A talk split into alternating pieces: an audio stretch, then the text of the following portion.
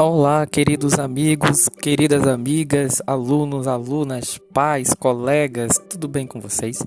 Bom, vamos continuar aqui então o nosso estudo sobre a sociedade que habitou a América. Eu falei para vocês lá nos últimos áudios, né, sobre algumas civilizações que habitaram na América do Sul e em especial da sociedade Inca, né, que formou aí o maior império da América do Sul né? É uma das realmente mais poderosas, influentes, deixou um legado assim incrível no conhecimento arquitetônico, matemático, no domínio da agricultura, da canalização dos rios e até na propagação da lhama como animal principal. Aqui na Mesoamérica, falei para vocês também, né, no último áudio, que a Mesoamérica, que corresponde a esse meio da América, né, essa América Central, ela foi constituída, né, por uma civilização que a gente vai chamou de Olmeca. E eu falei para vocês que os Olmecas foram extremamente importantes porque, né, eles acabaram formando ali, né, o domínio do grande gigante, talvez o maior comércio da América, que porque ligava justamente a América do Norte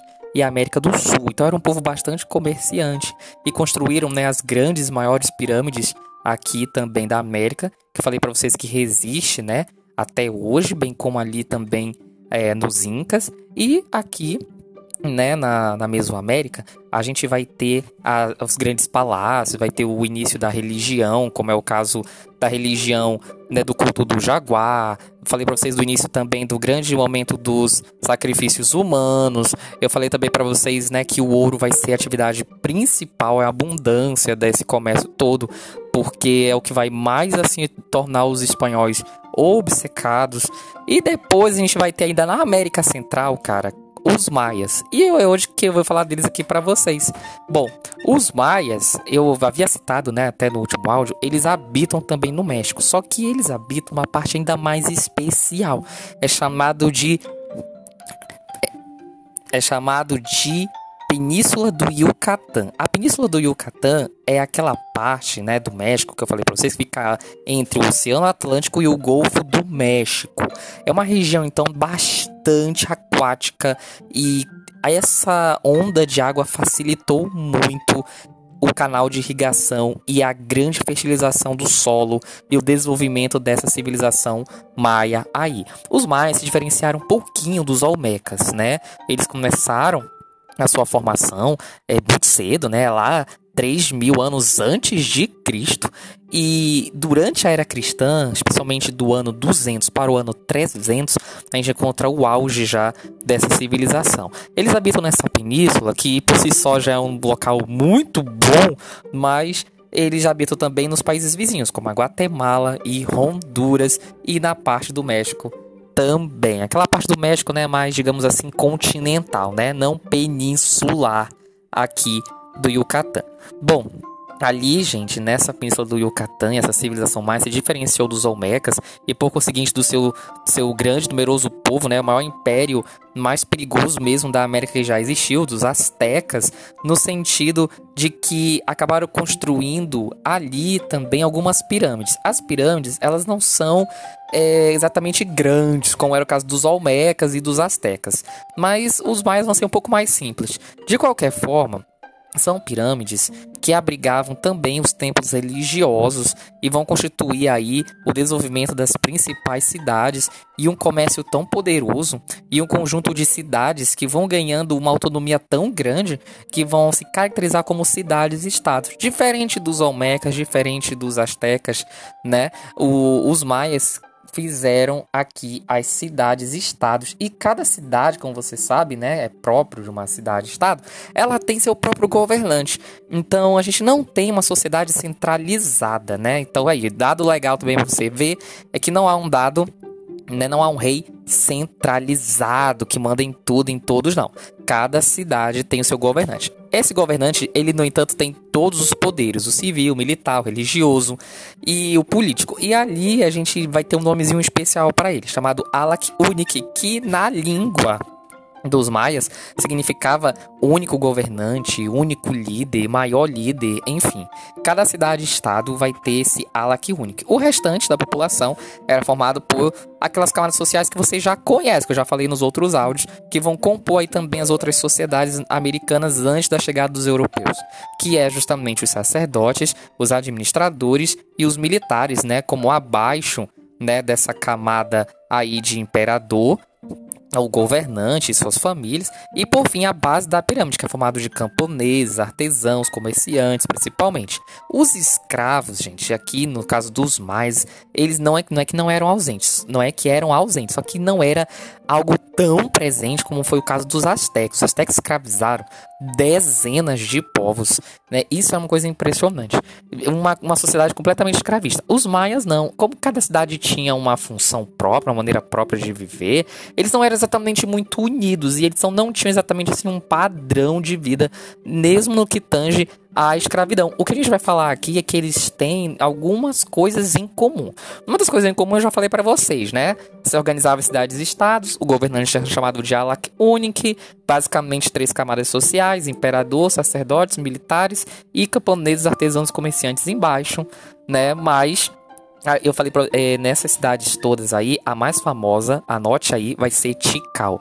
Tikal é a grande capital maia, é o centro comercial mais importante, responsável pela distribuição de todos os produtos agrícolas, de todo o ouro, a prata e também o sílex, que é a rocha utilizada para a produção de ferramentas e armas. Então, os Olmecas, isso é interessante, dependeram dos maias, cara. Mesmo os maias sendo um grupo assim pequeno em relação aos Olmecas e depois os astecas, mas eles dependem dos maias em relação ao sílex, que era essa rocha, para produzir as armas. É, eles também de, é, dependiam né, da distribuição do canal fluvial né, que era o que mais tinha naquela região, devido, como falei para vocês, a península ser banhada por duas bacias hidrográficas imensas, o Oceano Atlântico de um lado e o Golfo Pérsico do outro. E também, né, vou aqui adiantar para você, o cacau, que era tão importante, gente, era tão importante, o cacau, que de onde a gente faz o chocolate, que foi criado pelos mais, você sabia disso? É, era uma bebida, né, que, poxa, depois que você faz do cacau uma bebida, você sabe, né? É uma bebida bastante amarga. E sendo uma bebida amarga, não era exatamente doce. Então, chocolate naquela época não era doce, era amargo. Não é que exatamente também era ruim. A questão é que era uma bebida dada para os deuses, era tido como um presente dos deuses. Era uma coisa assim maravilhosa e só a elite podia tomar dava bastante energia também para os guerreiros militares. O cacau foi tão importante né, no papel religioso que acabou também sendo muito importante no papel comercial. Você sabia que apesar de toda a presença do ouro, da prata, né, que existia entre os olmecas e com certeza entre os maias, é, eles não usavam isso como moeda? A moeda deles era o cacau. É, você vê, era uma coisa tão assim importante que o cacau era a principal busca e virou a moeda de troca de vários serviços e produtos aí entre as civilizações. Bom, mas continuando, a gente vai observar também que os maias tinham uma economia baseada principalmente na agricultura, no comércio, e era uma variedade de artigos, cara, de tecidos, de plumas, de ferramenta, de coxa, de joia, de feijão, de abóbora, de pimenta, de milho, de arroz, mas principalmente do cacau. Então eu falei para vocês, né? A bebida oferecida aos deuses sua semente até usada na transação comercial. A religião, como vocês já sabem, era politeísta, né? Eu falei para vocês que já tinha ali a questão dos deuses, né, como do jaguar, já tinha ali, né, também essa influência, né, dos Olmecs, mas também em se apropriando dos maias, os maias tinham deuses um pouco diferentes. Os maias, eles tinham, né, os, ser, os seres humanos como, como deuses, mas também podia ser um humano com animal, é o que a gente chama de antroposomórfico, e também podia ser tanto homem como mulher ao mesmo tempo, é o que a gente chama de andrógeno, tá bom? Para os maias, essa variedade de características dos deuses era importante porque expressava a diversidade da criação, a manutenção do mundo, a diferença entre os seres vivos e a natureza. O universo teria passado por diversas criações e destruições na perspectiva dos maias. Ou seja, a cada vez que a era se renovava ou o ano se renovava, porque os maias também tinham seu próprio calendário, inclusive também tinha 365, 365 dias do ano, e o calendário religioso próprio tinha 260 dias com as marcas principais várias atividades religiosas. É, é, cada era que isso se renovava, para eles era o fim do mundo. Então quer dizer, tudo que tinha que acontecer, tudo que os deuses diziam que podia acontecer ou faziam para acontecer, acontecia no ano todo. Quando acabava o ano, depois o conjunto de anos, né? Havia a destruição do mundo. Aí os, os acreditavam que a natureza, o ser humano, eles foram recriados pelos deuses diversas vezes, até que eles acertassem ou até que se desenvolvesse ali, né, uma característica que conhecemos hoje do ser humano com relação a outro ser humano e a natureza, na sua forma e no seu modo de se relacionar. Então o povo maia acreditava que os deuses poderiam destruir a qualquer momento toda a criação. E para evitar que isso acontecesse, eles valorizavam os sacrifícios como forma de homenagem homenagem, obediência e respeito. Bom, justamente os sacrifícios humanos também eram muito presentes. Para tanto, né, fizeram diversos templos, altares, santuários, e como falei para vocês, os deuses representavam, às vezes em uma figura só, todas as vontades, os sexos e as expressões humanas e animalescas, né? Então, por isso que eu falei que havia também deuses andrógenos. A cultura maia foi profundamente influenciada por esses aspectos religiosos. Toda a arte, escultura, mural, pintura, máscara, tudo representava aspecto da religião e também homenageavam os deuses. Igualmente era arquitetura, como o caso das pirâmides pirâmides, né? E as ruas das cidades que levavam às pirâmides e ligavam as pirâmides às outras, dando assim, né, a impressão de que os deuses estavam circundando a cidade, ou seja, estavam em torno da cidade e todos os espaços eram livres para a prática religiosa. Mas uma coisa interessante, né, dos mais além dessa questão religiosa e a questão econômica e a questão da orivesaria, e a questão do cacau, e a questão, né, de tudo isso que eu já falei para vocês que deu a eles um status assim de respeito e a formação de grandes cidades-estados, não só Tikal, mas também Chichen Itza, que fica mais perto ali, né, do Golfo Pérsico. Aliás, Chichen Itza, gente, se você for lá até hoje, você vai ver que existem as pirâmides lá incríveis, todas elas bonitinhas em pé, e é impressionante, né? Uma pirâmide que foi feita lá no na era de 100, no ano 100, ainda em 2023 ainda existe, você pode ver lá e entrar lá, não tem problema nenhum. Agora, com relação ao algo a mais que eu queria acrescentar aqui, para finalizar, é a respeito dos maias, era sobre a escrita e o conhecimento científico deles. Gente, não é fácil construir pirâmide, né? Assim como os egípcios ralaram até finalmente acertar construir uma pirâmide, aqui entre os maias também foi a mesma coisa. Só que aqui a matemática deles era bem única, porque só os maias desenvolveram um conjunto de saberes matemáticos e diferentes números em relações entre os números, dos quais o zero foi necessário e se tornou presente. Isso, o zero, o número zero, não existia em nenhuma conta matemática, só mesmo entre os mais. Você sabia disso? É porque os mais, embora aparentemente simples no conhecimento científico, esse, esse conceito era muito difícil de ser formulado e o emprego do zero e todas as contas de engenharia eram únicos dos mais. Com certeza, os Olmecas se desenvolveram graças aos mais. Isso eu não tenho dúvida. Os Olmecas eram tops. Eu falei para vocês que eles eram tops, porque vai dar origem à grande cidade do México, vai dar origem ao império do mundo, que vai ser aí, né, o império dos Aztecas, que a gente vai falar no próximo áudio.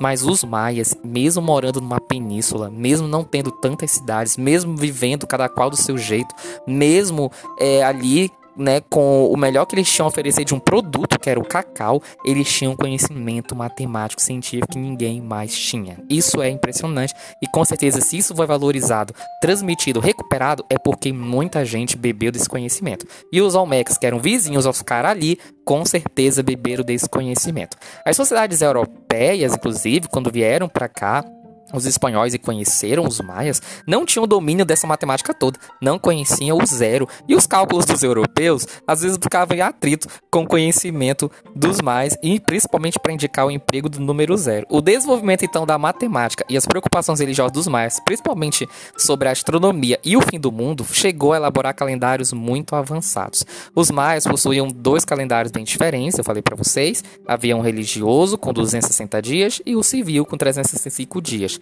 O calendário civil ajudou no conhecimento econômico da sociedade, porque auxiliou nas práticas agrícolas e no controle dos eventos da natureza. Apesar de toda essa prosperidade, a civilização maia começou a entrar em declínio a partir do século X. Existem várias teorias sobre o fim da, da civilização maia. Não existe um padrão. É porque dá relatos de vários acontecimentos acontecendo. Então, alguns vão ver que vai haver cidades que vão enfraquecer primeiro que as outras por causa de crise de água, ou, ou então por causa de doença, ou então por causa de guerra ali entre eles, né? Algo aconteceu para que com a chegada dos espanhóis, a epidemia da varíola e da gripe arrasasse grande parte da população.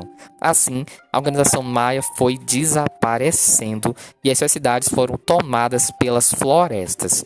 Apesar disso, os aspectos culturais dos maias se disseminaram pela região e influenciaram outros povos e sociedades. Gostou? Espero que tenha gostado e até a próxima, falando do império mais perigoso do mundo, cara. Eram os astecas. Fica aí ligado e compartilha esse conhecimento. Até a próxima.